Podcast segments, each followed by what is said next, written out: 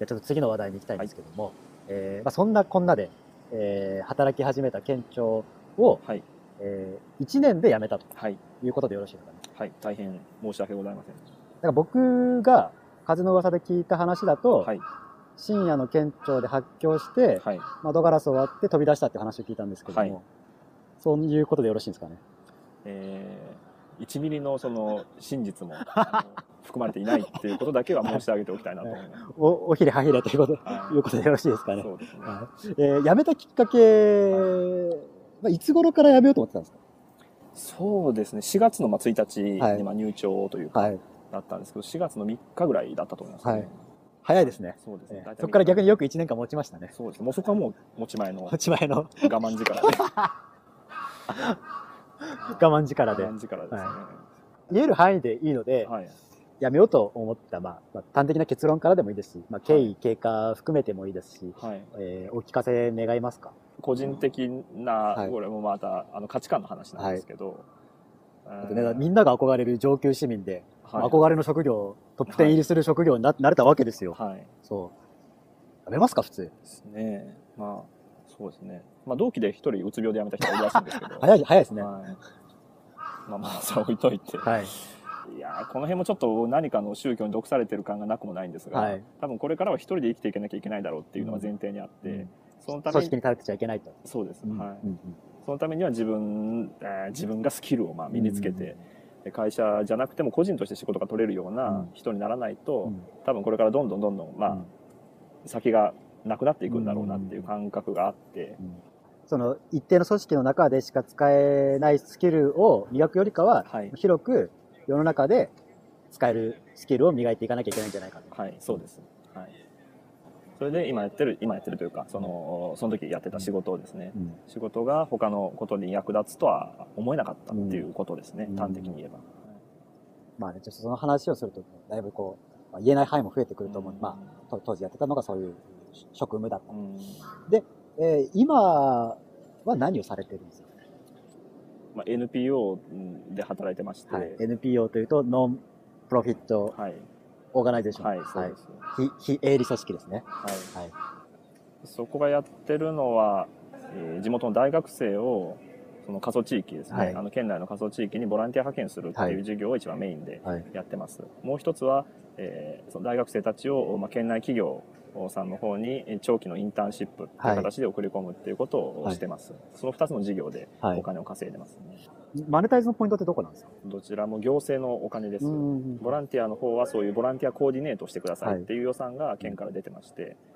えー県から依頼があったことを、えー委託して、はい。えー代わりにやって、そこで、えーお金を得ているっていうことでいいですかね？そうです。はいはい。大体まあ数値目標みたいなのがあって、はい大体何人以上のあを何地域に派遣してくださいねっていうようなことがあって、それを達成してるっていうのがボランティア派遣の方になりますね。インターンシップの方は、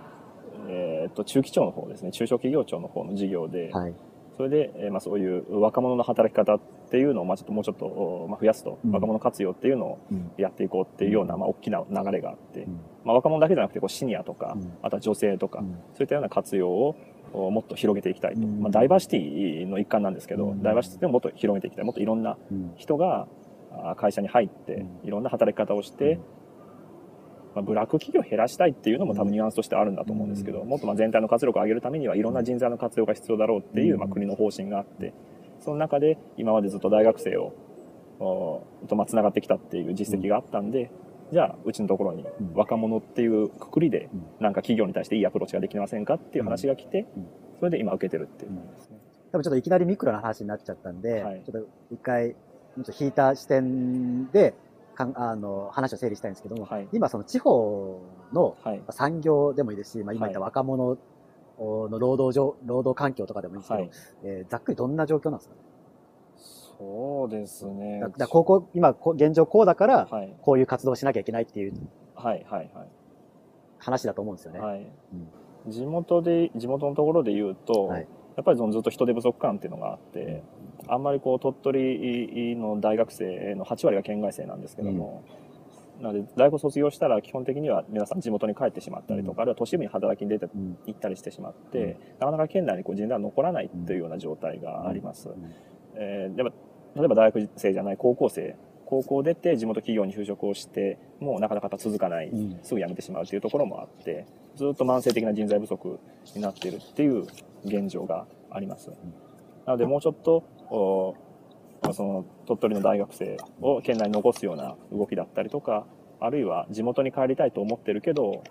帰るところがないんじゃないかと思ってる都市部の人、若い人っていうのに鳥取に戻ってきてもらうというようなことをやってます。ズバリ伺いたいんですけど、はい、地元に働き口はありますか？地元というか、まあ、地方に働き口はありますか？ありますね。仕事の枠としてはあります。うん、だそれが本当に楽しい仕事かどうかみたいな話になってくるとまた別です。うん、雇用の枠としてあります。どんな仕事があります？一番人手不足感があるのは、やっぱり建設系ですね。建設はい。建設業が一番、やっぱり。何の建設？建設は、本当にもう、あらゆる公共、うん、あの、工事をしたりとかもそうですし。はい、だって、まあ、地方からどんどん人口が減ってるっていう話じゃないですか。はいはい、ということは、まあ、短絡的に考えると、その建物とかってもまあ、いらないと思うんですよ。うんはい、としてかんそう考えると、まあ、例えばその維持のための、うん、工事とかっていうのは必要だと思うんですけど、はい、だからあん正直今建設って聞いて、うん、あ建設なんだっていう印象だったんですけど、はい、それは新しく建てる建設なのかそれとも維持のための建設なのか。新しく建てるものもありますし、はい、維持やっぱりその観光庁の建物だとかあるいは道路の維持だとか、はい、あどうしても耐用年数っていうのは来てしまって、うん、まあ、最低限の部分でも相当な数になるので、はい、例えばなんだろうな。水道とかだったら、確か30年とか50年ぐらい経つともう、私変え変えなきゃいけないっていう、うん、全部サイクルがもうどんどんどんどん来てるので、うん、あるいは本当こういうところのこう街路樹というか、はい、そういうものの選定もそうですし、景観。はい。バンド維持もそうですし、もうか、耐震化とか。建設で言えば、はい、建設のどういう働き口、例えば、その現場の労働力としての働き口なのか、それとも、あの、建築士とか、はい、それとも営業とか、まあ、いろんな職種があると思うんですけど、はい、どそこら辺はどうですか？現場の労働力ですね、の方が足りないですね。うん、単純にそのこなしきれないっていう部分がありますね。人が少ないし、会社もそもそも少ないので、はい、で、そうやってこう入ってきた、やっぱりそういうところは、うんどっちかというと、あまり大学生、大卒の人とか来ないんですよね。はい、そうそうですよね。はい、いわゆる、うん。なので、高卒で入ってきて、やっぱり辞めちゃうっていう。うんすごく多いのでずっと人手が足りないっていうような状況っていう感じですね。どんどんまた高齢化も進んでいきますし、まあ、そんな中こう定年を引き上げたりして65とか70ぐらいまでやって、なんとか持たしてるっていうところも多いですし。じゃあ、えー、他の働き口としてはどんな働き口があります？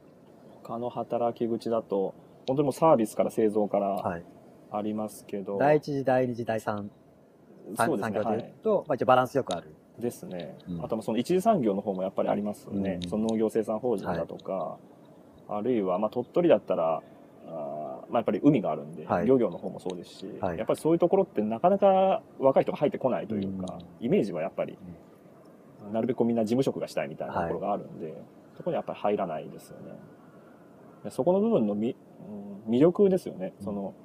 仕事って何？って聞かれた時にどうしてもデスクワークがパッと思い浮かぶというか、あるいはセールスだとかっていうのが浮かぶ時にもっと他の面白そうな仕事があるにもかかわらずその魅力を知らないっていうところ、うん、やっぱり課題かなっていうのは思いますね。そうですね。まあ人間知らないことは選択肢に入らないですから。はい。じゃあ、まあ、今やってる活動としては、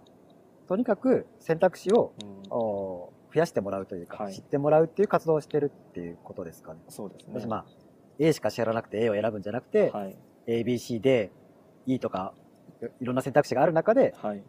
どれ選びますかみたいな、うん、あのその選択肢を広げる活動っていうことでいいんですか、ねはい、そうですね、うん、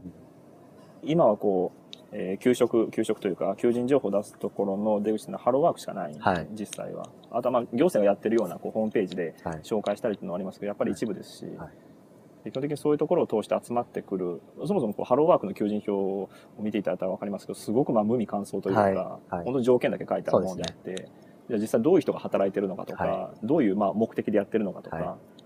っていう部分を知ることはできないので、はい、やっぱりそういったメディアっていうのを作っていかなきゃいけないなって話です。し、はい、そうですね。もうちょっとそのハローワークじゃない魅力の伝え方っていうのをしていかないと、ハローワークだととりあえず条件だけで例えば給料面が、はい、あのいいからっていう理由で50人とかバーッと応募してきても、全然マッチングしないというか、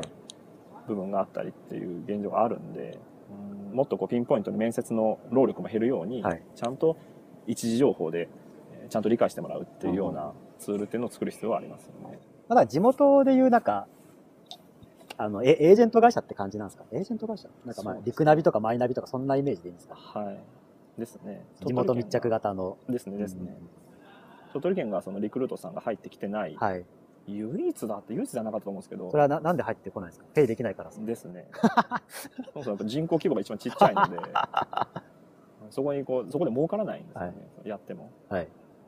っていうところで、まあ、一つ、まあ、市場というか、とは言っても、まあ中、中小がそこでやっていくっていう伸びしろは十分にあるんで、大企業入れなくても。っていうところで、うちの会社、まあ NPO ですけど、はい、会社として、今までは大学生をっていうような視点しかなかったんですけど、はい、そうではなくてこれからはもうちょっとこう企業さんの方に話を聞きに行って、はい、需要を聞いてって、うん、で人をこういろんな都市部からあるいは大学生から、うん、あるいは県内の若手社会人とかっていうのをこう紹介するような、うん、そういうまあ総合人材コンサルタントみたいな、そういうふうに今ちょうど舵切りをし始めたところですね。今後の目標とかあります？そうですね。今でもまあこう仕事でというか、はい、あの東京に来てでいろんな方とお会いして、はいで結局は鳥取にこういういいところがありますよ、はい、来ませんかっていう話をした時に、はい、すぐにやっぱり提示できるものがないんですよね。うん、これが例えばパッと、まあ、iPad でも何でもいいですけど、はい、パッと見せて今こういう方が働いてるこういう条件の仕事があります、うん、こういう役目の人を求めてますっていうのをパッと見せられて、うん、でここに働いたらこういう暮らしができます、でここで働くって決まったらこういう家も紹介できますとか、こうでその近くにはこういう人のコミュニティがありますとか。そういうようなこうものがパッとこう本当にすぐ紹介できて、どうですかっていうのがすぐできるような、そのまあ本当にゲリラですけど、一人一人のゲリラなんですけどやっぱりそういうのが大事かなっていうふうに思いますね。なんすかね。あの人間楽しいもの気持ちいいものにしか気が向かないと思うんですよ、基本的には。はいはい、だからその住む場所を決めるとか、うん、まあ、移住先あとは働き先っていうのを決めるときにやっぱりいかにまあ、気持ちよくなれそうか、いかに楽しいかっていうところが一つポイントになってくると思うんで、そこら辺をね、ブランディングとかかもしれないですけど、やっていくといいんじゃないかなっていう気はしますけど、ね、そうです、それこそノ、ノマドワーカーに最高な県とか、はいはい、なんかまあい、いろんなこう、ブランディングの仕方はあると思うんですけど、そこら辺な気がなんとなくします。そうです、ね、はい。はい。そうだからそれそれこそだから、まあ、一次産業二次産業、うん、三次産業って聞いてこう具体的に仕事を提示されても、はい、いやでもなんか大変なんでしょとか、うん、古いんでしょとかあきついんでしょみたいなイメージが結局先行しちゃうところに、いやいやいやこんなに楽しいし、うん、こんなに気持ちいいしなんだ、まあ、もしくはこんなに稼げるしみたいな、実は、みたいなところを出さないと人は集まんない気はしますよね。はい、うん、そこが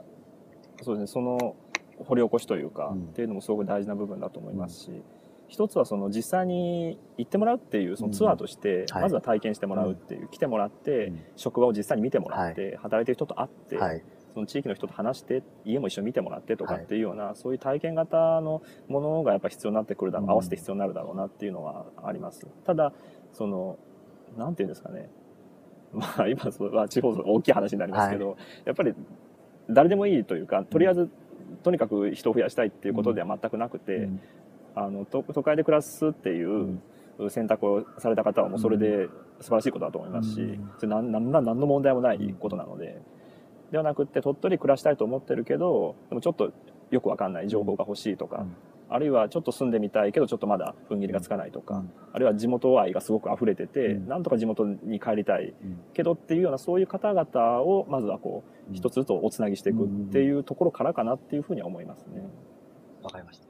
じゃもし今地方移住をね、はい、都会に疲れたと、はい、移住を考えてる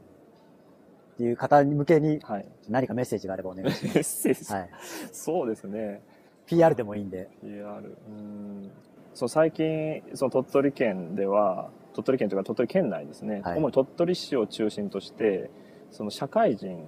が会会社の外に出て活動してるっていうケースがすごく増えてきてまして、はい、そういうまあコミュニティですよね、はい、家庭でもなくて職場でもなくて第三の場所っていうのが鳥取の中で少しずつ広まってきてまして、はい、なんで本当いろんな業種の人々が同じ目標のもとにこうプロジェクトとして集まってやるっていうような動きっていうのが、本当にここ数年すごく急速に広まってきてます。なのでそういう意味ではあの、まあ、社会人サークルよりももうちょっとこう身に迫ったというか、まあ、ももっとなんか方向性を持ったそうですね、うん、はいいうようなものっていうのがあるのでそのコミュニティに加わるっていうようなイメージっていうのは一つ面白いかなっていうふうに思いますね。そこで暮らす、働くだけではなくって、はい、そういう地域の活動に参加するっていうような選択肢が今の鳥取にはあると思います。地方に産業は？あります。あります。選ばなければ。選ばなければいくらでもありますし。うん、まあ選びたかったら、まあそれそうな準備をしなきゃいけないっていう感じですかね。ですね。まあ、そういうところの発掘というか、うん、まだまだあの僕自身も知らない企業さんもたくさんありますし、はい、一人一人とやっぱりお会いしていって、うん、本当にお勧めできる企業さんを探していくっていうことをちょっとこれからやっていかなきゃいけないなと思います。わ、かりました。本日ありがとうございます。はい、ありがとうございます。次回は、えー、地域おこし協力隊の、はい、リアルな話と、はい、はい。地方再生の話。はい。